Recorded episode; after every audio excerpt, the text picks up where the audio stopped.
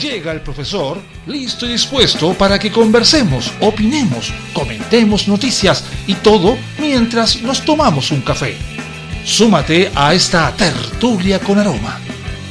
Comienza Cafeitarse en la mañana con Eduardo Flores en la radio de los monos.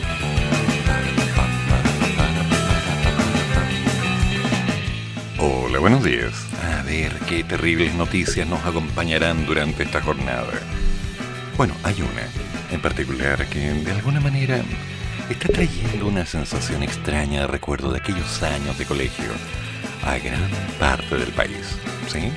Las estadísticas. Porque al parecer... Parece que no era broma. Mm, no, parece que no era broma. Y se nos está aumentando lentamente el sutil incremento de la epidemia. De nuevo, los casos activos rozan los 10.000 y las comunes con más de 100 contagiantes suben a 15. Continuando con la tendencia que se ha repetido durante las últimas semanas, los casos activos en Chile notaron un nuevo aumento según se evidencia en el informe número 156, publicado por el Ministerio de Salud. De acuerdo al estudio, el número de contagiantes. Usted lo llama, usted lo atiende. Gracias.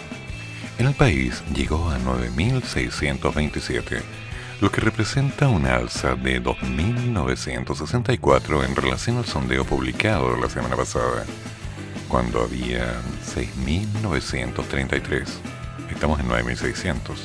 Ya. En ese sentido, la región que anotó mayor aumento, adivinen, ¡Eh!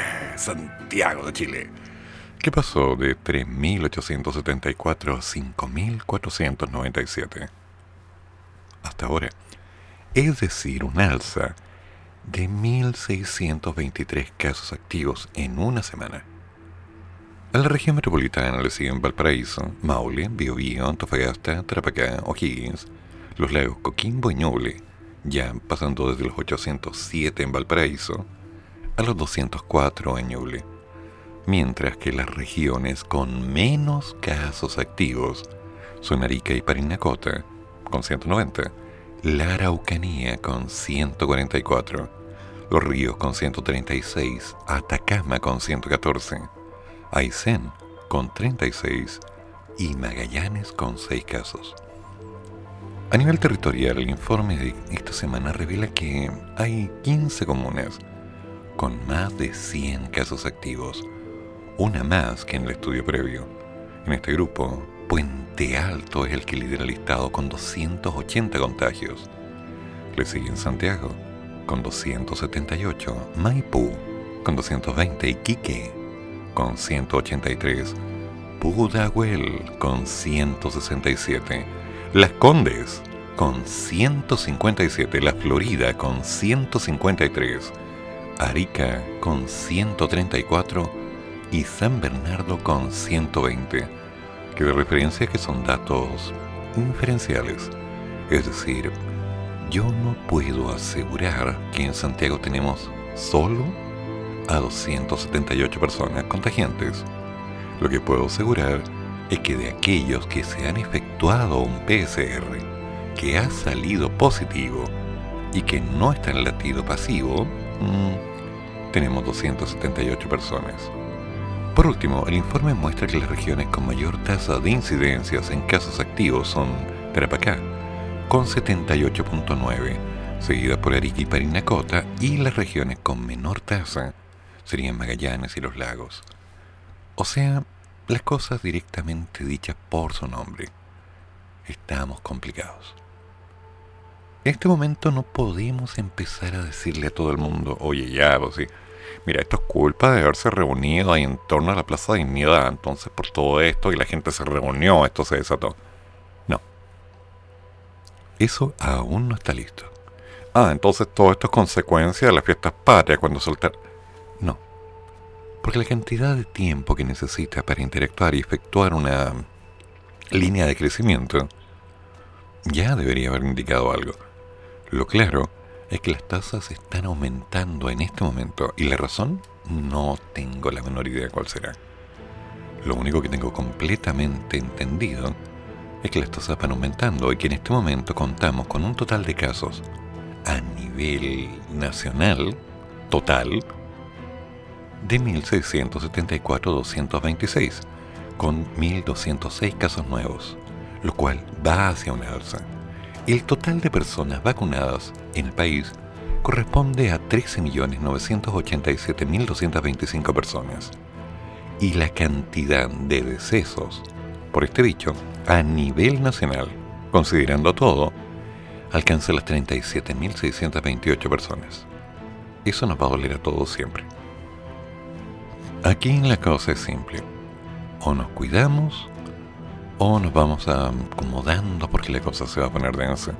Recuerden lo que ya se dijo en forma extremadamente pública. Chile ya no está de nuevo para otra cuarentena. Frase que me dejó incómodo. Porque realmente se trata de estar como para otra cuarentena, económicamente hablando. ¿O porque no es decisión de alguien? No, no, no, no, no. La idea no es esa. La idea es que no volvamos a un modelo de cuarentena en el cual podamos sentir que las cosas no están funcionando y que debemos volver a fase 3, fase 2, fase 1. No, la idea es que no lleguemos a eso. Lo claro es que la curva está aumentando. Pueden buscar información, está en la red, está en todas partes. Pero cuando hablamos realmente de empezar a darle significancia a cada uno de esos gráficos, o empezamos a interpretar los números en tan pocos días, la gente se asusta. Primero, todo proceso de tipo pandemia, epidemia o como quieran llamarle, ya sea a nivel global o local, va a cumplir con tener crecimientos y caídas. Y no hay todavía una forma decente de poder cuantificar en forma segura o más o menos confiable qué es lo que pasará mañana o dentro de una semana. Yo les podría decir que la próxima semana va a llover y la seguridad que estoy dando sobre esa variable es aún más concreta y real que estar diciendo que la próxima semana los casos van a bajar o subir. ¿Por qué? No tengo parámetros, no tengo seguridad, no tengo estimación. Ni siquiera tengo una tendencia. Lo único que sé es que día a día esto está cambiando es como cuando estás jugando uno y alguien de pronto encuentra una mala carta. Se te desarma el juego. Es como cuando estás jugando tenis y en un instante una pelota no es contestada como debería. El juego cambia inmediatamente. Aquí puede pasar cualquier cosa. Entonces, seamos claros, si las condiciones ya fueron explicadas y todo el mundo sabe lo que tiene que hacer, es simple nos cuidamos, nos lavamos las manos, mantenemos distancia, evitamos las aglomeraciones en lo posible, si se puede, bueno, nos portamos bien. ¿Les parece? Vamos con algo. ¿Y esto? Chile. Ah, we are the Pop Kings. Sí. Los Pop Kings.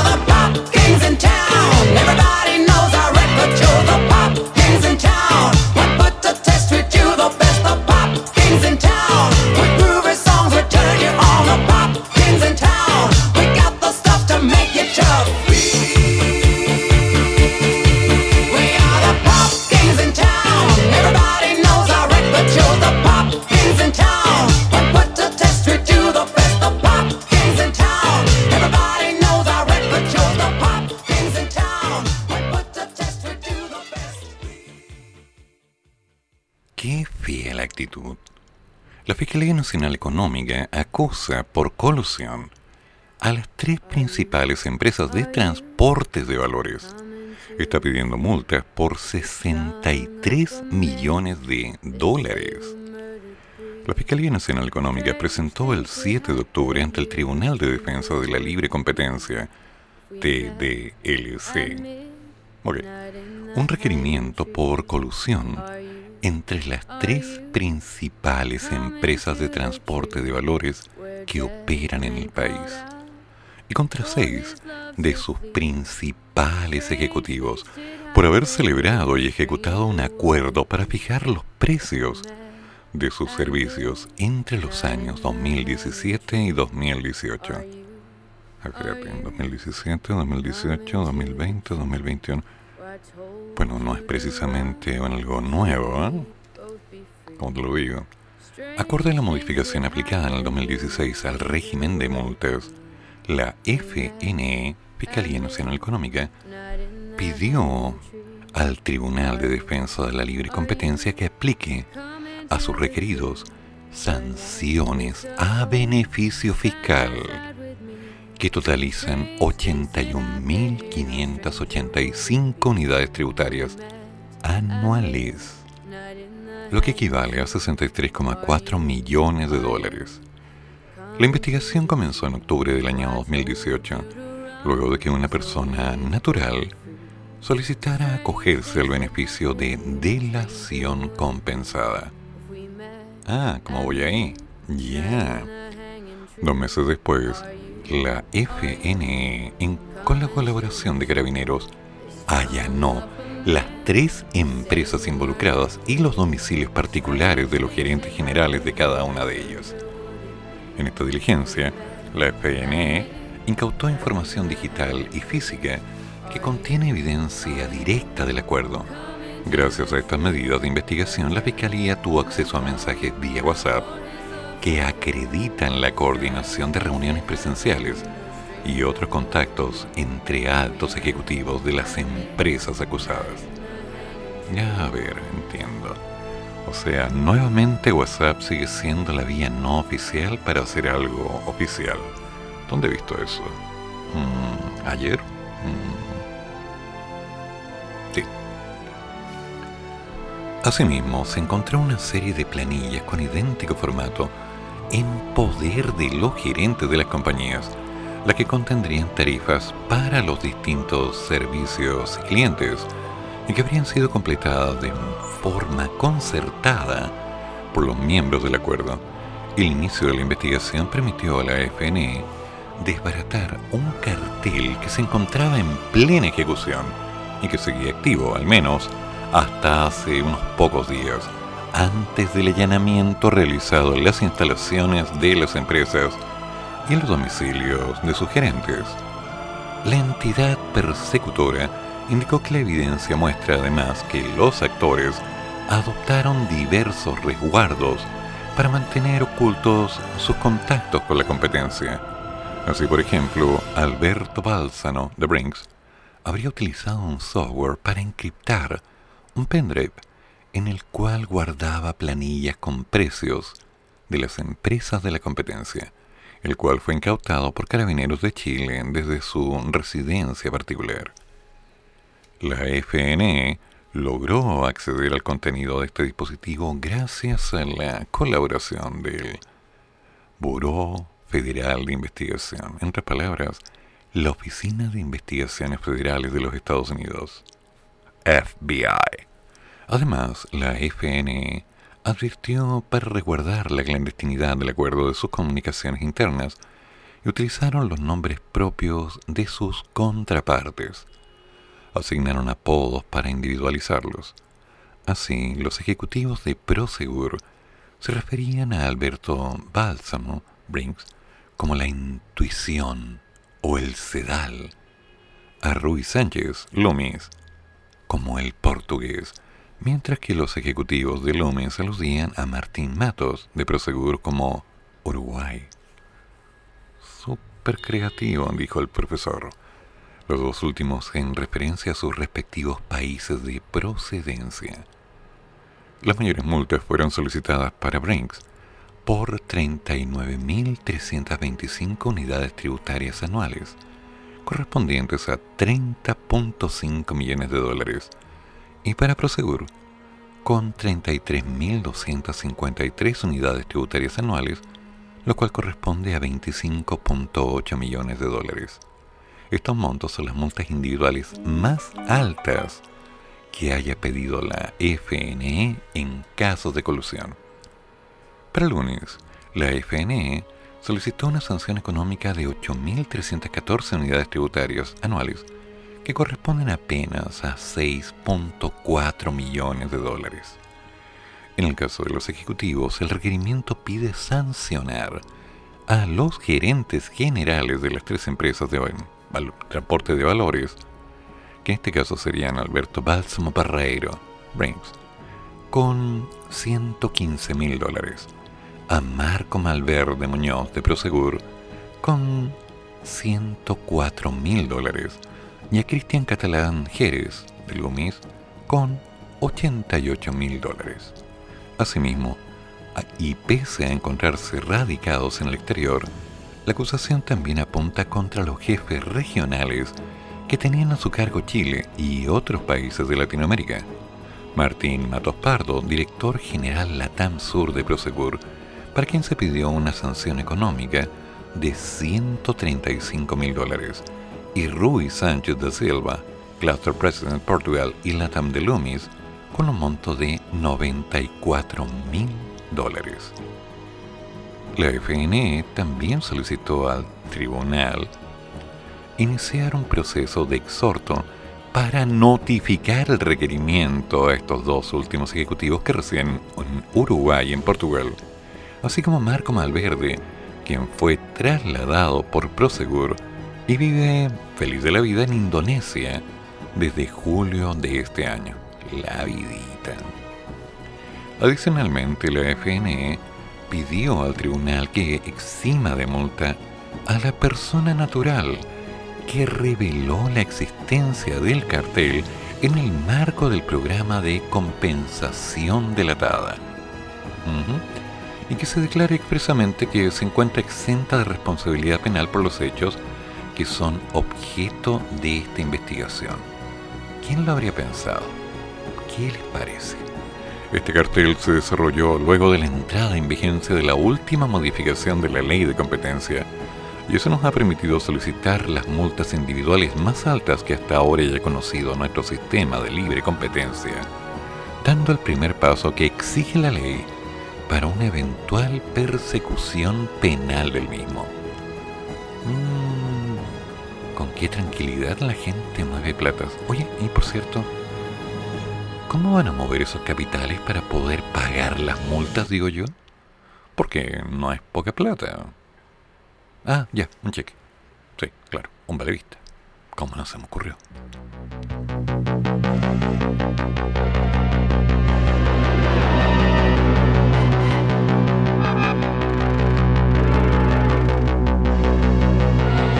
Checking out a dirty old window. Down below the cars in the city go rushing by. I sit here alone.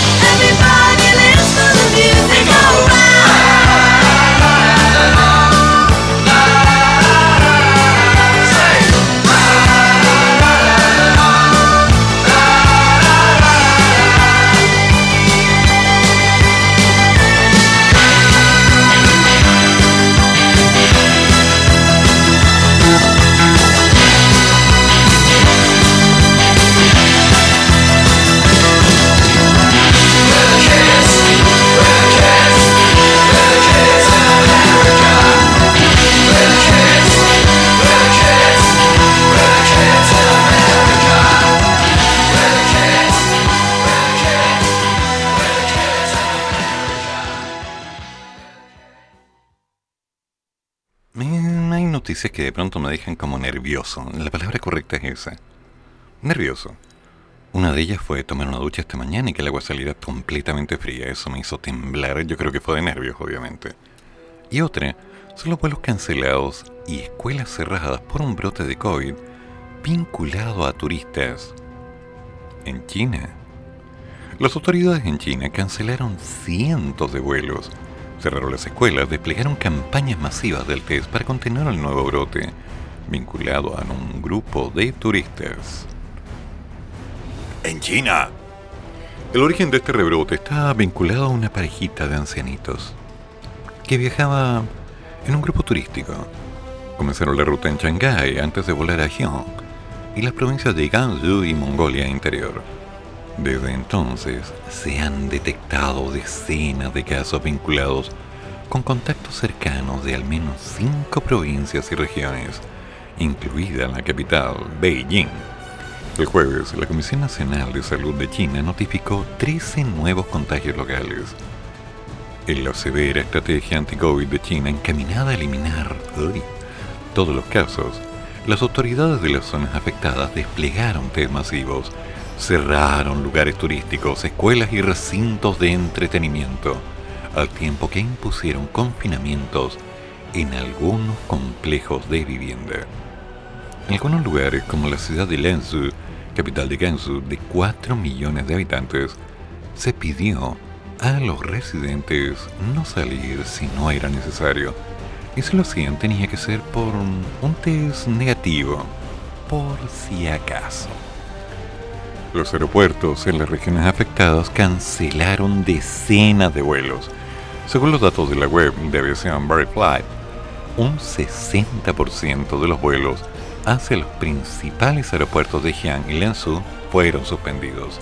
En una comunicación publicada el lunes, las autoridades de Erendot en Mongolia Interior señalaron que está prohibido entrar o salir de la ciudad. Quédense en la casa. 多いだそうだ。ありがとう、ミスターロボット。また鬼まで。ありがとう、ミスターロボットにいつも知りたい。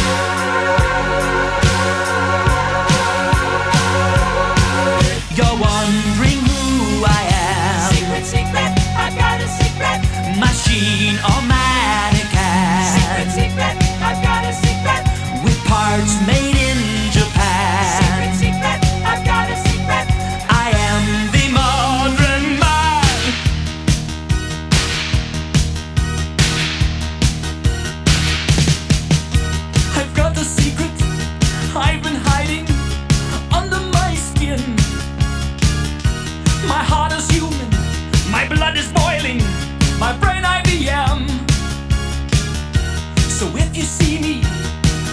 Uy. Da susto. your problems so we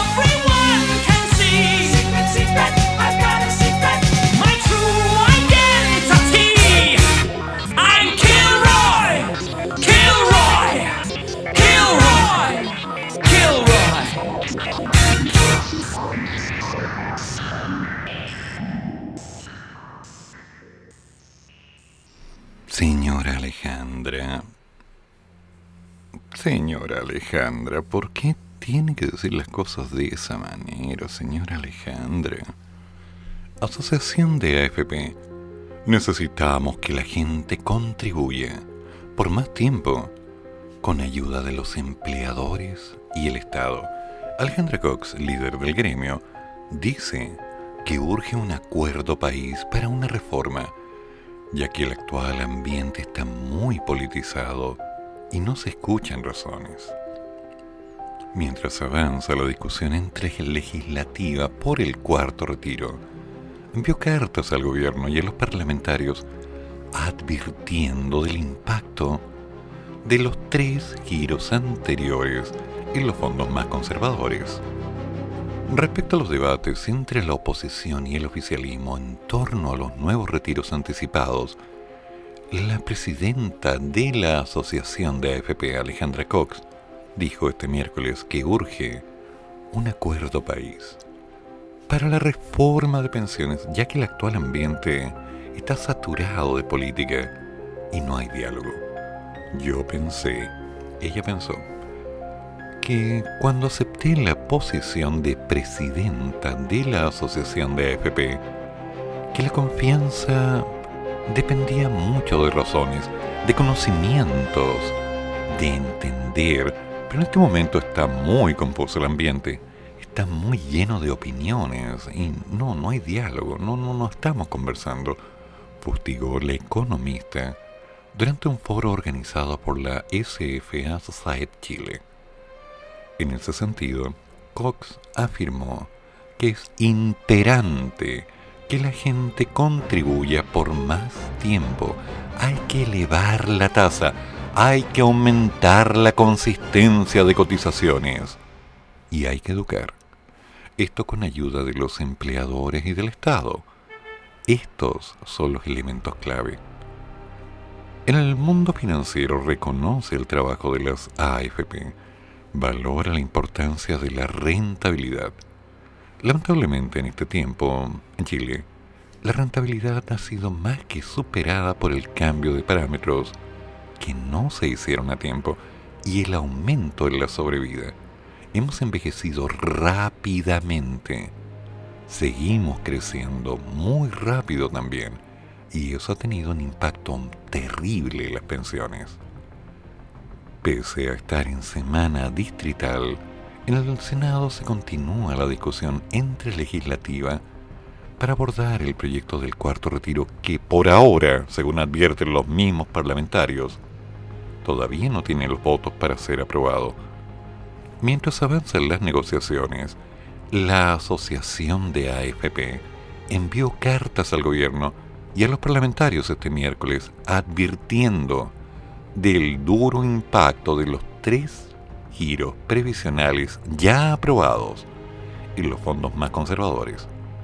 Por ejemplo, el fondo E ha caído un 20% en lo que va del año. Sí, es cierto. Hay otros fondos que han caído un 10%, un 8%, un 12%. Sí, la caída ha sido densa. Lo que no puedo entender es por qué ahora vienen a colocar advertencias de algo que ya ocurrió y que, seamos consecuentes, para muchos fue una salvación. Es complicado empezar a colocarse en palabras que apuntan un presente en dirección a un futuro atacando un pasado. No me cuadra. No, para nada. Por otro lado, cuando se hable acerca de estos problemas de sobrevida, y se entiéndose, no es que la gente viva más, sino que las tablas estaban mal armadas, que las estructuras no estaban bien implementadas, que los modelos de sistema no estaban correctamente ordenados, cosa que en su momento me causó serios problemas hace cerca de 20 años cuando presentaba mi tesis de actuariado. Uno dice, mmm, recién lo están viendo. Lo que pasa, damas y caballeros, sí, a ti te digo, hola, ¿cómo estás? ¿Quieres un café? Qué bueno. Es que lamentablemente cuando uno ve que la máquina está funcionando y de pronto escucha a otra persona diciendo, mira, es que la máquina no está funcionando bien, no lo escucha. Así de simple. Y si la otra persona empieza a alzar la voz, lo hace callar. Por lo tanto, cuando la máquina falla o deja de funcionar al nivel que uno quisiera por alguna causa, lo usual es que esas palabras que alguna vez fueron, entre comillas, escuchadas, salgan en boca propia y la gente diga, oye, esto es, claro, pero por supuesto, si esto es lo que hay que arreglar. Eso ha pasado siempre. ¿Y quiénes lo dijeron antes? Ah, no, nadie, no me acuerdo. Y si no me acuerdo, no pasó esto nada, ¿no? Falacias, inventos. No, recién, es que esto lo podríamos haber arreglado antes. Y la victimización es que no nos hicieron caso si nosotros hubiéramos... Oye, por favor, el sistema de las AFP es rentable, puede ser funcional y puede ser extremadamente funcional, pero hay que hacer algunos cambios. Hay que adecuar primero las tablas de mortalidad de acuerdo a la realidad nacional. Pueden investigar este concepto, recomiendo la palabra actuariado, rentas de vitalicias, seguros de vida, ahí van a tener un poco más claro el concepto. Pero cuando estamos entrando en el terreno del comportamiento de algunas personas que se han cerrado a ver la realidad a lo largo de los últimos 50 años, uno dice, aquí estamos mal, pero veremos qué es lo que va pasando. Hay harto que hacer, ¿eh? Sí.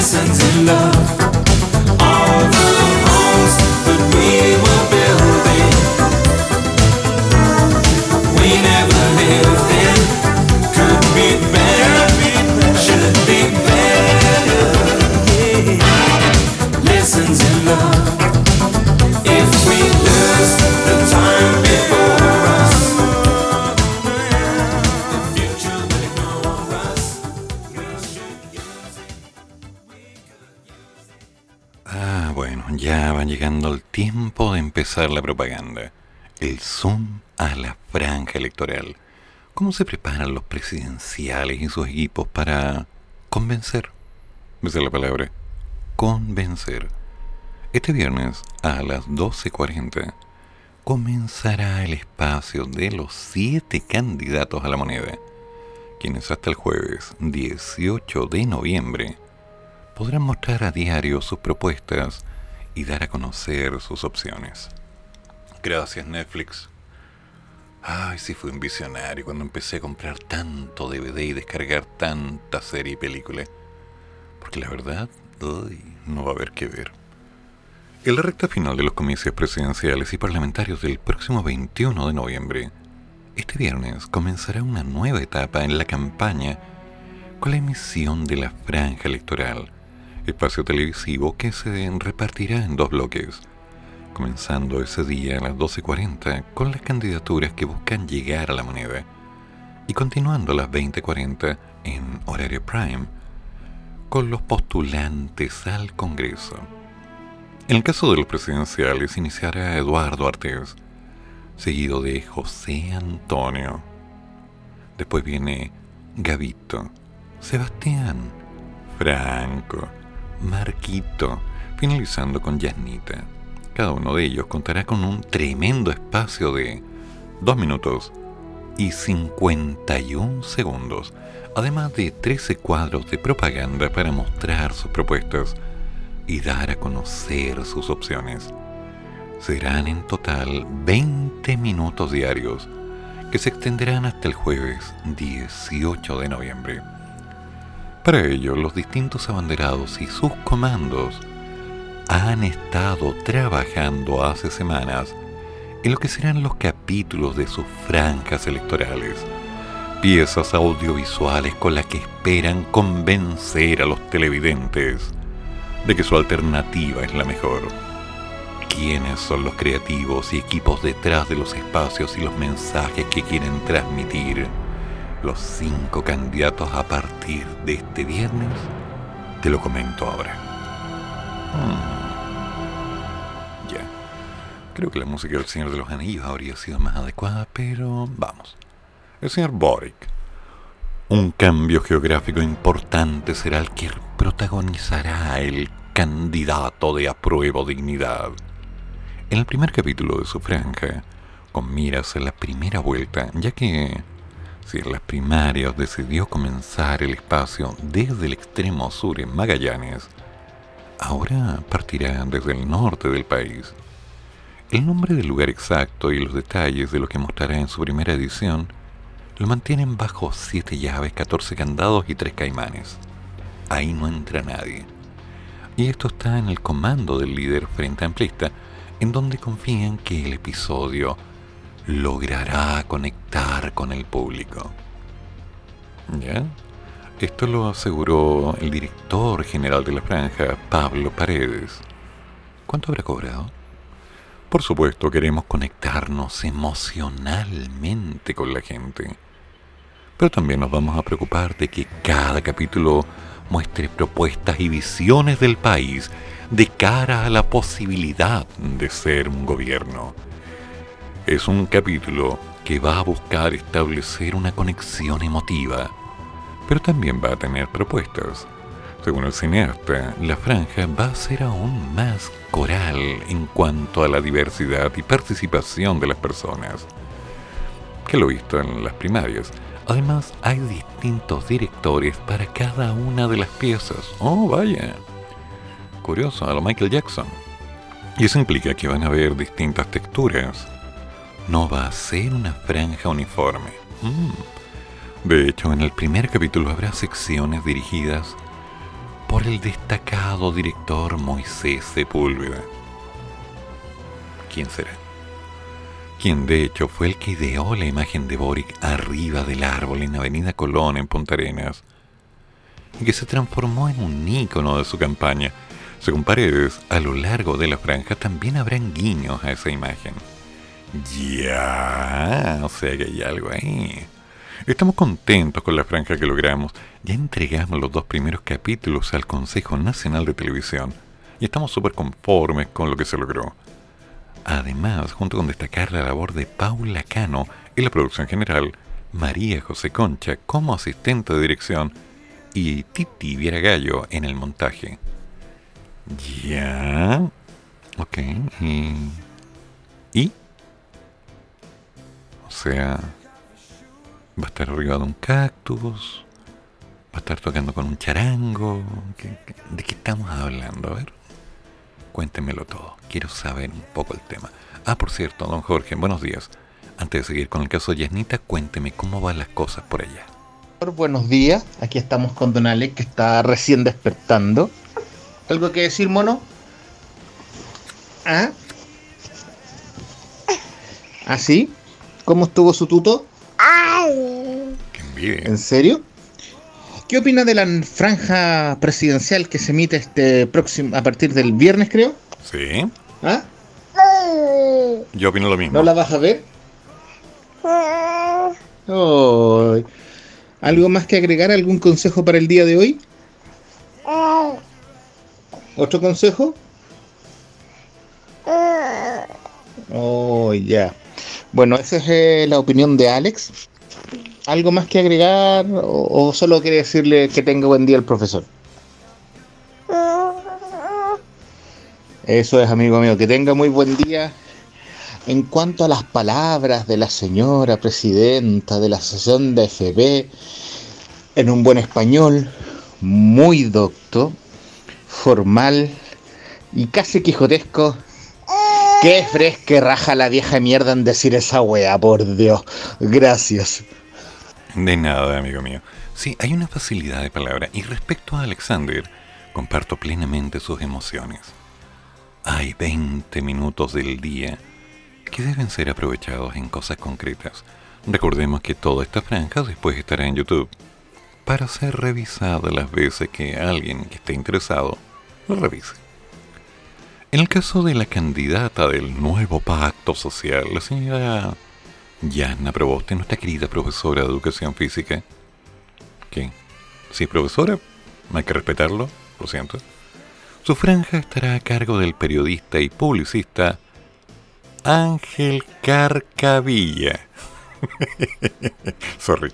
El mismo que fue fichado por el presidente del Partido Radical y quien compiló con la senadora en la consulta ciudadana, eh, perdón, él compitió en la consulta ciudadana de la unidad constituyente Carlos Maldonado para hacer una serie de videos emulando la franja televisiva que ellos no tuvieron al no participar en las primarias legales.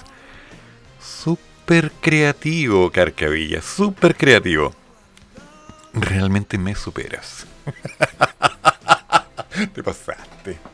¿Y te van a pagar por eso? ¿En serio? Ya. El director creativo de Carquevilla se explicó que la pieza audiovisual para promover la opción de la legisladora falangista refleja lo que es la candidata. Es mujer. Ya. De clase media. Ya. Que salió adelante gracias a su esfuerzo. Ya. Ya no tiene mucha experiencia en el trabajo público bueno, dos amigas mías también, el lograr acuerdos y consenso. Mm, ya. Te comento, las mujeres de este país en general son mujeres de clase media que han salido adelante gracias a su esfuerzo. Y te puedo asegurar que muchas de ellas no están muy de acuerdo con la postura de Yana. Lo siento, pero esa es la realidad. Vivir no es fácil. Y en un país donde las mujeres le suelen poner el pie encima con tanta facilidad, hace una respuesta incómoda. Entonces, espero que lo hayas tomado bien y que lo hayas ordenado bien, Angelito. Sin duda es la candidata que ofrece gobernabilidad y paz al país, porque sabe lograr acuerdos. Em, a ver, para, para, para, para, para, para. No podemos hablar de alguien que sabe lograr acuerdos recordando los elementos históricos que ella ha vivido, porque hubo momentos álgidos dentro de todo su proceso. ¿Los ha sabido ordenar? No. ¿Los ha sabido aprovechar? Sí. Que de alguna manera logró intencionar y dar vuelta a algunas opiniones para sacar adelante algunos de los anteriores retiros? Sí. Pero es por eso por lo que la gente la recuerda. Tuvimos que empezar a encontrar cosas en Twitter para recordar lo que había pasado con el Ministerio de Educación, donde ella se convirtió simplemente en un elemento olvidado. Lo siento, hay que decir las cosas por su nombre, la gente no recordaba eso, era como, ah, ya, dale, fue. Porque no creo que mucha gente pueda dictar el nombre de los ministros de educación desde el gobierno de Elwin en adelante. ¿Mm? ¿O sí? Ok. Entonces, visualiza bien la idea. Ahora, si ella es la candidata que ofrece gobernabilidad y paz a Chile porque sabe lograr acuerdos, hay que ser cuidadoso. Esto lo aseguró, bueno, no las palabras que yo dije, sino que esta última frase, lo aseguró también quien trabajó con la senadora y precandidata presidencial Jimena Rincón. Asimismo recalcó que estos videos también muestran que la campaña tiene esperanza. Chile está en un mal momento. Bravo, la facilidad de mencionar lo evidente. Y un buen gobierno liderado por Yana puede sacarlo adelante porque garantiza orden, seguridad y liderazgo. Mm, mira, ayer estaba conversando un temita que me dejó un tanto incómodo, porque es cierto que últimamente otros candidatos han estado haciendo una presencia entre los medios, y de ya no se leía nada, entonces como que era el momento, de aquí al lunes, a más tardar, para que empezara a hacer una campaña fuerte, si no iba a pasar a ser algo así como un nombre recordado, bajo un signo de interrogación. ¿Y la Yarna? Bueno, veremos. El abanderado de Chile, Podemos Más, el señor Sichel, ¿todavía es abanderado? Tiene la coordinación de su franja el realizador Andrés Chadwick Costa. Vos sois muy bueno, pero ¿cómo se te ocurre poner un Chadwick? Ya, ok. Espacio que además cuenta en la producción con Paraíso Films, sumado a la ayuda de un equipo multidisciplinario y de voluntarios del comando. Sebastián. Sebastián. ¿Estás remando en contra o qué? O sea, la reacción de la gente al apellido dice bastante, y ya con todo lo que se ha dicho, espero que lo manejes bien, pero quizás la gente va a estar viendo, el, esperando más bien la franja para reírse, no lo sé. ¿Dónde está tu seguridad? ¿Dónde está tu estrategia? A ver. Sobre el espacio que han estado trabajando, el señor Chadwick Costa comentó que si bien habrá algunas semejanzas con lo exhibido en la campaña por las primarias, se quiere plasmar lo que venimos mostrando hace meses, que es un candidato que se puede poner en los zapatos de los chilenos, no solo porque lo vivió, sino porque ha recorrido Chile escuchando, conversando y sabe qué urgencia es dignidad. A ver, para. Te comento, yo conozco el país desde las zonas más heladas del sur, ¿sí? donde conversé con mucha gente. Chiloé, Puerto Montt, Punta Arenas, Temuco, Valdivia, voy y vuelvo. Santiago, Valparaíso, La Serena, San Felipe, ¿sigo? Llegué hasta Arica, Antofagasta, me lo recorrí todo. Yo también he hablado y conozco la realidad de la gente y no soy candidato y no voy a hacer una campaña basándome en que caminé ni que hablé. Porque el principio básico es escuchar y en lo posible encontrar respuestas. Así que, como que la pensaste mal, negro. Muy mal. En ese contexto indicó que si jugamos a quien grita más fuerte, nunca podremos escucharnos y seguiremos enfrascados en la caricatura de los extremos. No es gritar, es tener argumentos sólidos. Por eso la necesidad de poner en relieve a quien representa hoy la mejor carta para liderar el complejo proceso que está viviendo nuestra sociedad, con respeto, diálogo, con voluntad de escucha y una profunda vocación por la cautela de la libertad y la dignidad de las personas. Y esa posibilidad hoy la representa Sebastián. Ah, o sea, visto así, mm, aclárame un poco. ¿Hay que ir a confesarse? ¿Tres Padres Nuestros, dos Ave María? ¿Esa es la propuesta? Porque alguien que sabe escuchar, un buen psiquiatra, pero te cobra, ¿eh? Supongo. A ver, ¿a mí me cobraron? No, a mí me echaron. Bueno, en fin. Son detalles de mi vida. Alguien que sepa mm, respeto. Bueno, en la prensa no ha hablado mucho de eso. Diálogo. Ah, de alguien que dice que no quiere decir. Ah, ok. Con voluntad de escucha. Mm, revisa las noticias, revisa lo histórico. Y una vocación profunda por la cautela de la libertad y la dignidad.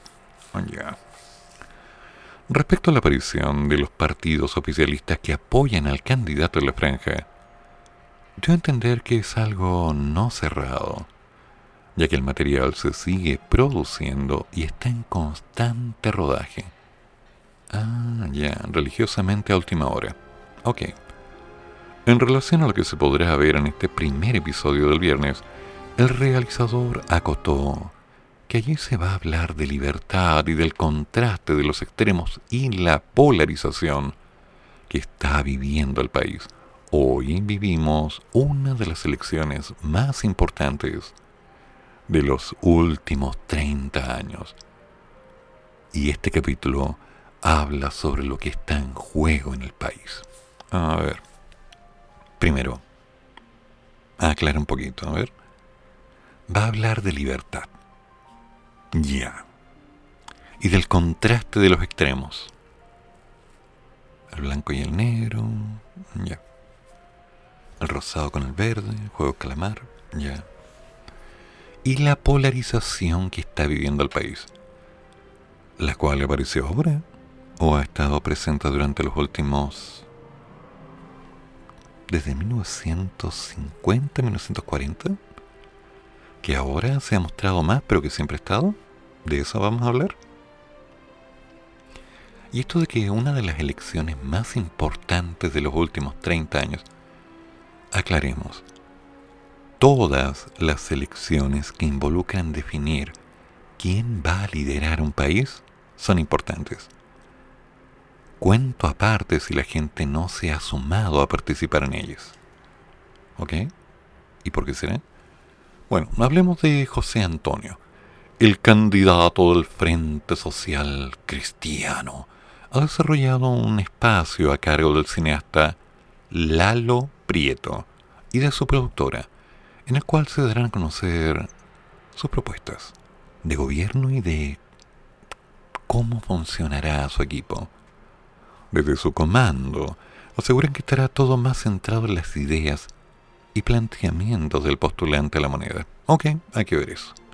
Quiero claridad.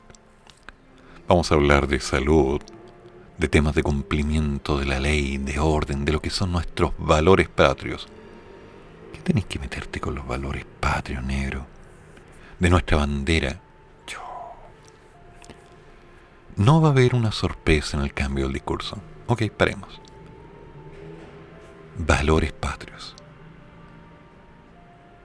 vas a hablar de los valores patrios, siendo que ha sido uno de los temas más tocados a lo largo de las bocas de este país.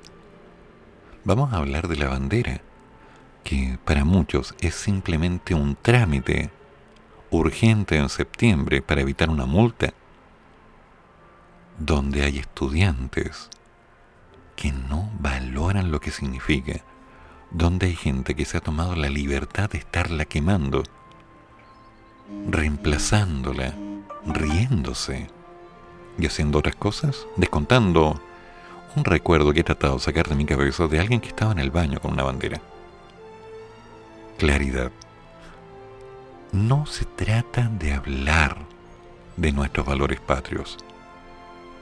Se trata de recuperar la importancia de ellos dentro de quienes somos si yo soy argentino, uruguayo, paraguayo, chileno o atlante, debo hacerme cargo de la historia que involucra la evolución de mi país y del cómo yo estoy acá, haciéndome cargo de todo el peso de quienes me precedieron.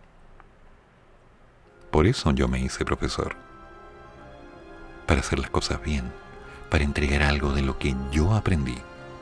No era matemática, no era física, no era filosofía, no era solo pensamiento crítico. Era entregar algo importante, valores. Pero lo que vi como respuesta fue que la gente se rió mucho. Me habla de valores. En un pueblo que está entrenado desde hace más de 50 años en rascarse solo y tener una autovalidación porque duda de todo el mundo, cuidado con ese discurso, ¿ok? Quiero ver cómo lo manejas. Ay, ay, ay. Sin embargo, el también líder del Partido Republicano sinceró que nosotros vamos a mantener una línea. Pero tenemos una buena franja y le agradezco al equipo de la franja, que encabeza Lalo Prieto, que ha dejado todo en la cancha. Yo no lo he visto. La han visto personas cercanas a mí. Yo no he preguntado mucho, porque creo que en esto tiene que haber independencia de juicios dentro de un marco. ¿Estás confiando?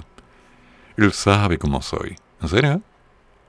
Él no va a cambiar lo que yo soy, lo que yo digo, pero yo creo en las personas. Entonces ni siquiera me he querido meter para decir esto no me gusta, esto no me gusta tanto, porque el cineasta es el que entiende. A ver, disculpe. Espera un poquito.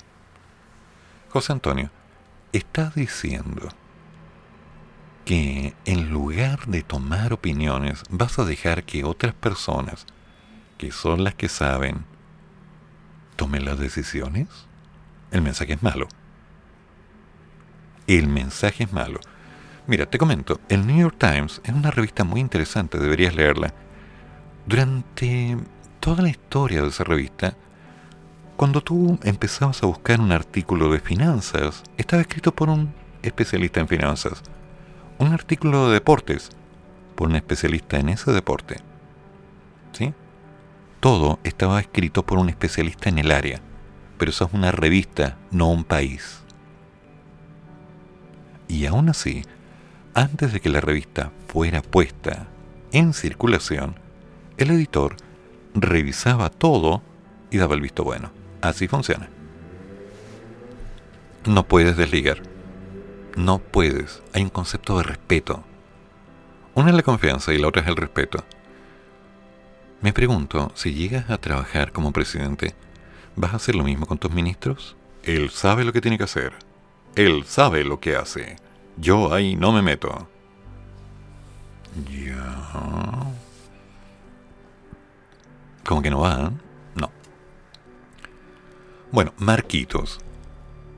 En el caso de el, el Pro, la serie de videos, aquí no sé cómo no reírme de esto, ¿eh? disculpa, que se exhibirán en la franja televisiva están a cargo de la dirección de Jorge Cuadros, quien adelantó que va a haber una franja que va a mostrar a un marco más maduro, con más experiencia.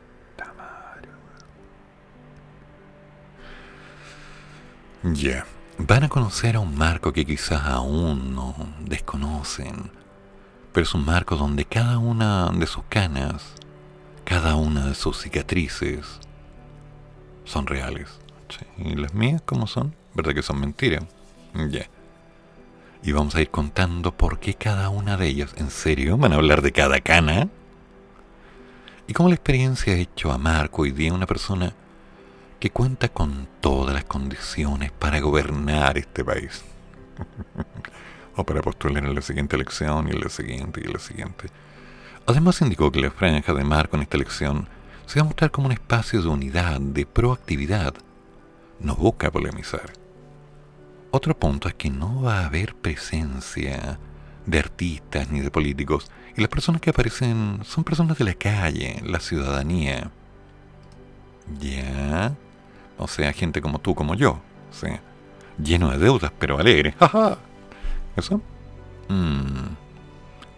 La franja quiere proponer valores ciudadanos, alegres y con una renovación. El mensaje fuerza es la ciudadanía y que el cambio está en cada uno de nosotros. Finalmente Cuadros reconoce que partimos tarde en la carrera presidencial, por todos los temas judiciales. Y eso les impedía grabar. Pero dijo continuar, o más bien confiada, que en estos últimos días vamos a trabajar para recuperar la confianza de la gente. Ya, recuperar la confianza de la gente. Tengo mis dudas si es que están jugando a llenar con 20 minutos en base a comerciales de... Oh, me parece increíble, llame ahora, llame ya. Porque no estamos para eso. Lo que necesitamos son las propuestas claras de cada una de las tendencias que ustedes están ofreciendo. Declaraciones concretas. Hablar de la emoción, oye, por favor. La gente se puede emocionar, pero se va a emocionar cuando vea reacciones y acciones. ¿La gente quiere hablar de la vida de un candidato? Esperemos el libro. Punto. Y de ahí la versión película. Se la vendemos a Netflix, listo, alguien la verá. Pero si empezamos a trabajar realmente aprovechando lo que la franja implica, que es entregar información, entregar datos, entregar algo que nos diga, ah, bueno, este candidato está apuntando a esto, a esto, a esto, por esto, y lo va a hacer de esta forma. Considerando que se está logrando esto y lo que vamos a perder es esto, esto, esto. Corta. Claridad. O sea, queremos un gobierno emocional basado en una versión gratis, así como pruebe ahora, llame ya. Estamos trabajando con un modelo freemium donde les entregamos algunas cosas gratuitas y después les empezamos a cobrar cuando se acostumbren al producto. Por favor. Chiquillos, si van a postular, háganlo bien. Si van a hacer una buena franja, contraten gente que sepa lo que está haciendo. Y revisen con detalle, no anden confiando. Por favor. El respeto hacia la gente. Oye, son 20 minutos de mi vida, ¿ya? puedo hacer una que otra cosa, o al menos algo, en 20 minutos. No me vengan con cosas raras. A nadie.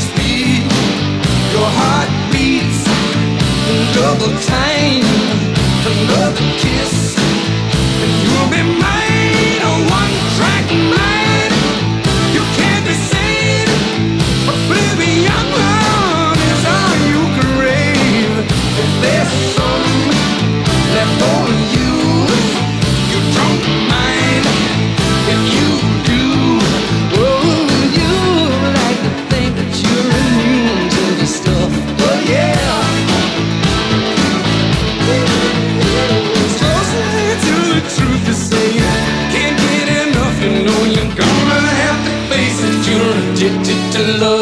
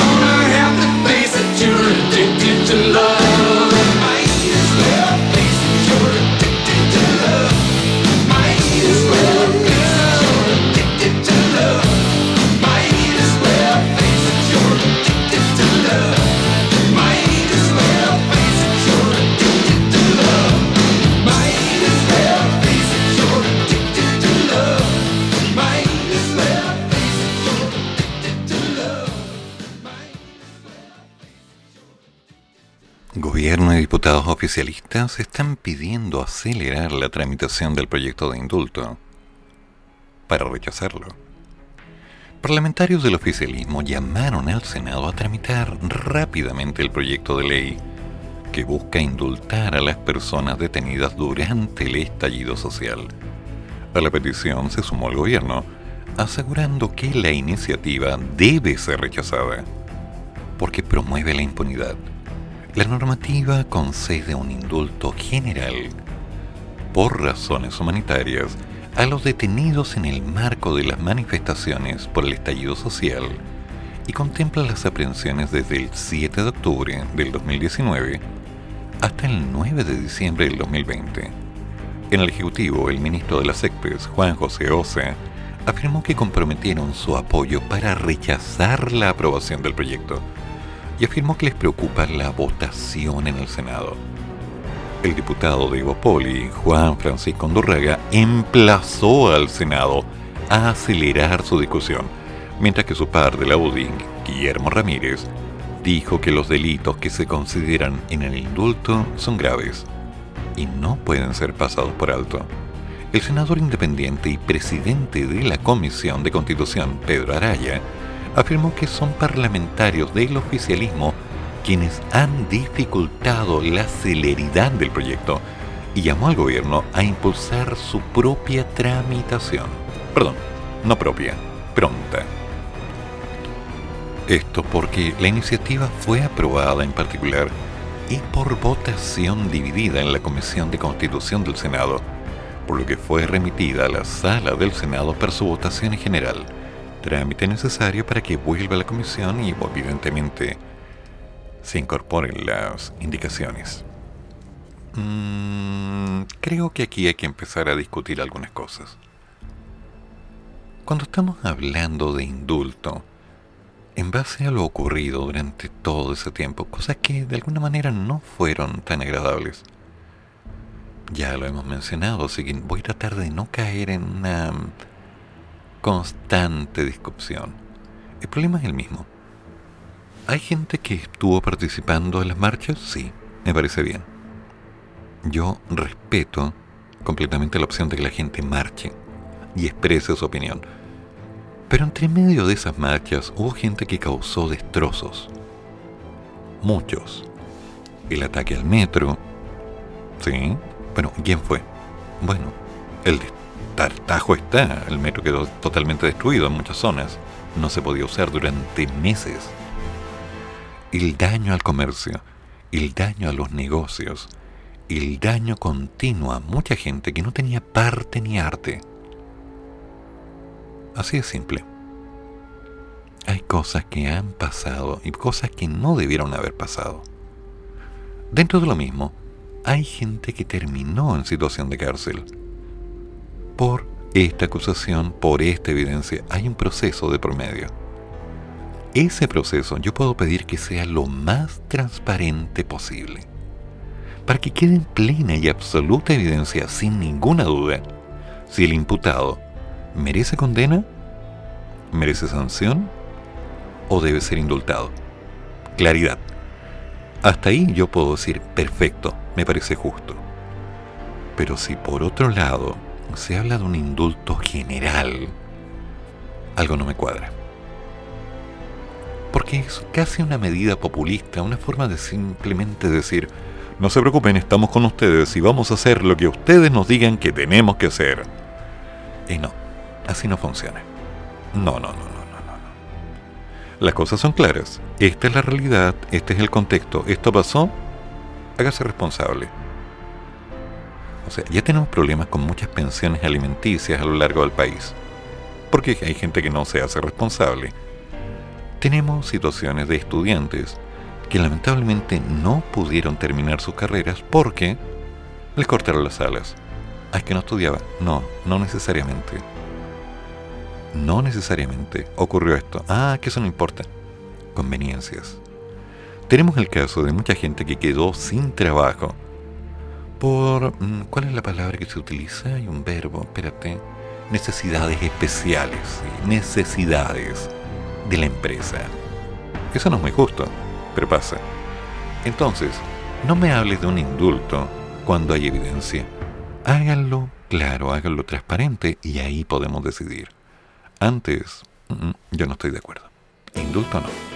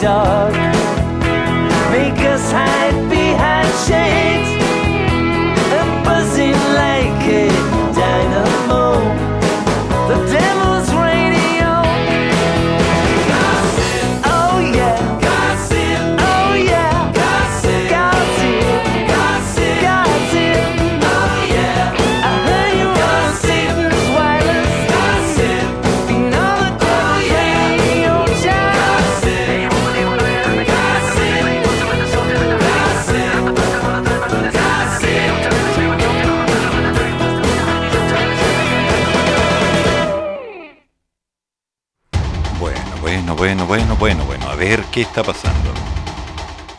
Sabemos que algunas cosas han estado un tanto incómodas. Un ejemplo, tras el aniversario del 18 de octubre, decenas de locales comerciales debieron cerrar sus cortinas. Tras los conflictos que se vivieron en el sector, de acuerdo con un catastro realizado por MapCity, el 53% de los establecimientos comerciales ubicados en el sector de Plaza Italia o Baquedano cerraron mientras que el 47% de los restaurantes de la zona cerró luego del aniversario, mientras que un 33% de los hoteles bajaron sus cortinas y un 25% de los mini markets se vio enfrentado a la misma situación. El 50% de las galerías comerciales y farmacias y las cafeterías, lo cual me duele mucho, cerraron. Esa es una realidad Esa es parte de la historia que estamos viviendo. ¿No te gusta? A mí tampoco. Simplemente no me puede gustar. La Asociación de Fiscales, leyes de amnistía no aumentan ni bajan la delincuencia. Rescatando la experiencia nacional y del exterior, el presidente de la Asociación de Fiscales, Francisco Bravo, se inclinó por descartar que el proyecto que busca conceder un indulto a personas privadas de libertad desde el estallido social avale o fomente el vandalismo como ha planteado el gobierno esta semana. El persecutor recordó que en Chile de los 60 hubo un proyecto de ley de amnistía general a propósito también de un estallido social. Es decir, que en Chile y el mundo siempre han existido leyes de amnistía o indultos generales, producto o post fenómenos sociales complejos. Si esto fomenta o no fomenta, en general los estudios dogmáticos académicos, más allá de este caso concreto, se dice que las leyes de amnistía, así como el aumento de las penas en general, no dicen relación alguna con el aumento o baja de las tasas de delincuencia. Bueno, aclaremos un poco el tema. Aquí no se trata de mezclar una cosa con otra. Porque si hablamos de un indulto para personas que hayan cometido algún acto delictivo que haya afectado la seguridad de la gente, ya lo dije, yo no estoy de acuerdo. Pero sí solicito una plena transparencia acerca del proceso que se está llevando en razón de cada uno de estos casos para que no haya ninguna duda y se pueda llegar a algo concreto. Tema aparte, cuando ocurren estas revoluciones sociales, mucha gente se deja llevar, lo sé. Pero también hay personas que se aprovechan. Y esas personas que con una intención, una premeditación causan daño, no pueden ser consideradas como personas dignas de una amnistía. Porque una persona que tiene una intención de daño va a efectuar un daño y nada lo va a detener. Esa es una máxima a nivel nacional, internacional, universal, si quieren llamarla de alguna manera, pero que siempre ha sido la misma. Entendamos los problemas tal como son. Si alguien hace daño, hay que evitar que vuelva a hacer daño. ¿Cómo? Entendiendo las causales de él por qué hizo tal daño. Queremos tranquilidad. Yo no me puedo sentir tranquilo sabiendo que mis hijos, mis nietos, si algún día los tengo, van a salir a la calle y les va a pasar algo porque otra persona, en un ataque de absoluta libertad, decidió que lo correcto era disparar, quemar, matar o destruir. No, no me puedo sentir cómodo con eso. No me voy a sentar a esperar que eso pase. Lo que tengo claro es que hay que asumir el costo hundido de todo este proceso. Y el costo hundido es que hubo errores, muchos. Por todas partes, sí. ¿Lo pudieron controlar? No. ¿Lo supieron controlar? No lo sé. Pero está claro que hubo daño. Y esos daños siempre, absolutamente siempre dejan consecuencias si yo le rompo algo a alguien, me tengo que ser responsable de lo que hice. No puedo solo disculparme y seguir con mi vida. No somos niños. Hace mucho rato que debimos habernos dado cuenta que no somos niños. El principio básico es hacerte cargo de lo que vas a hacer. ¿Te metiste con alguien? Hazte cargo hiciste tal cosa, hazte cargo. Y tomaste una decisión que consideraste que era la adecuada, perfecto, muy bien, asúmelo. Y hazte cargo nuevamente. No es fácil. No hay decisiones correctas. Toda decisión incluye consecuencias. Y nos tenemos que hacer cargo de esas consecuencias. Si entré a trabajar en este lugar y no me gustó, tengo dos opciones. Me quedo o me voy. Punto. No hay más. Si tengo una mala relación familiar, bueno, lo converso, lo arreglo, busco el cómo arreglarlo y llego a un equilibrio. Dentro de lo posible, el objetivo es llegar a un equilibrio. El mismo equilibrio que había antes de comenzar ese concepto. Y ojalá se pueda mantener y potenciar. Pero no, la idea es trabajar en aquellas cosas que nos separen de lo bueno. En aquellas cosas que nos digan, mira, que ella no me entiende, mira, que mi jefe no me funciona bien, no, que el gobierno tiene la culpa, no, que esto pasa aquí, no, que opiniones sobran. Y lo que tenemos que hacer es trabajar. Todos somos diferentes, todos tenemos distintas necesidades, todos estamos trabajando en pro de un mismo objetivo, estar lo mejor que se pueda. No dije bien, dije lo mejor que se pueda. Algo que nos permita dormir tranquilos en la noche.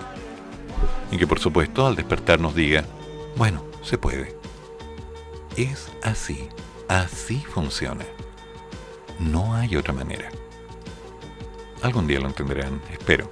Bueno, en unos minutos viene nuestro querido y nunca bien ponderado maestro, te lo damos, a llenarnos de oratoria sobre un tema interesante. Hoy hablando de los pecados, como la lujuria, la gula, la avaricia, la pereza, la ira, la envidia, la soberbia y alguno que otro por aquí. ¿Sí? De todo hay. ¿Has cometido algún pecado alguna vez? Confiésalo, hijo mío, cuéntame. Ven, dímelo, acércate. No te voy a juzgar. Y quizás te haga bien contarme aquello que te hizo daño. Tranquilo, habla. De aquí no sale. Radiomonosconnavaja.cl desde las 9.34 de la madrugada. Y más tarde, oh sí, más tarde todo sigue igual porque nos vamos con Icy Rocks. Sí, Icy Rocks con un tema intenso como corresponde solamente al estilo de Icy. Y después, el horóscopo de alma de bruja. Para cerrar más tarde a las 14 horas con Me haces tanto bien. Con Patricia Luz, que según me decían ayer estaba transmitiendo desde dónde. A ver, ¿dónde me dijo que estaban? Desde Viña. ¿Qué anda haciendo el pato en Viña, digo yo?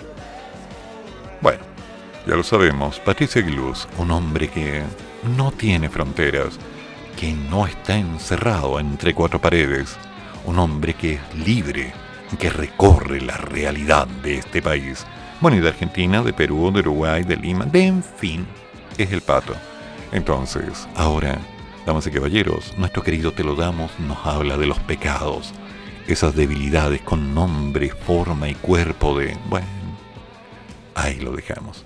Nos juntamos mañana y recuerden, todas las opiniones vertidas en este programa son de mi exclusiva responsabilidad. Que tengan buen día. Oh, se acabó. Termina el programa, pero sigue el café. Y el profesor ya volverá para otra vez cafeitarse en la mañana, aquí, en la radio de los monos.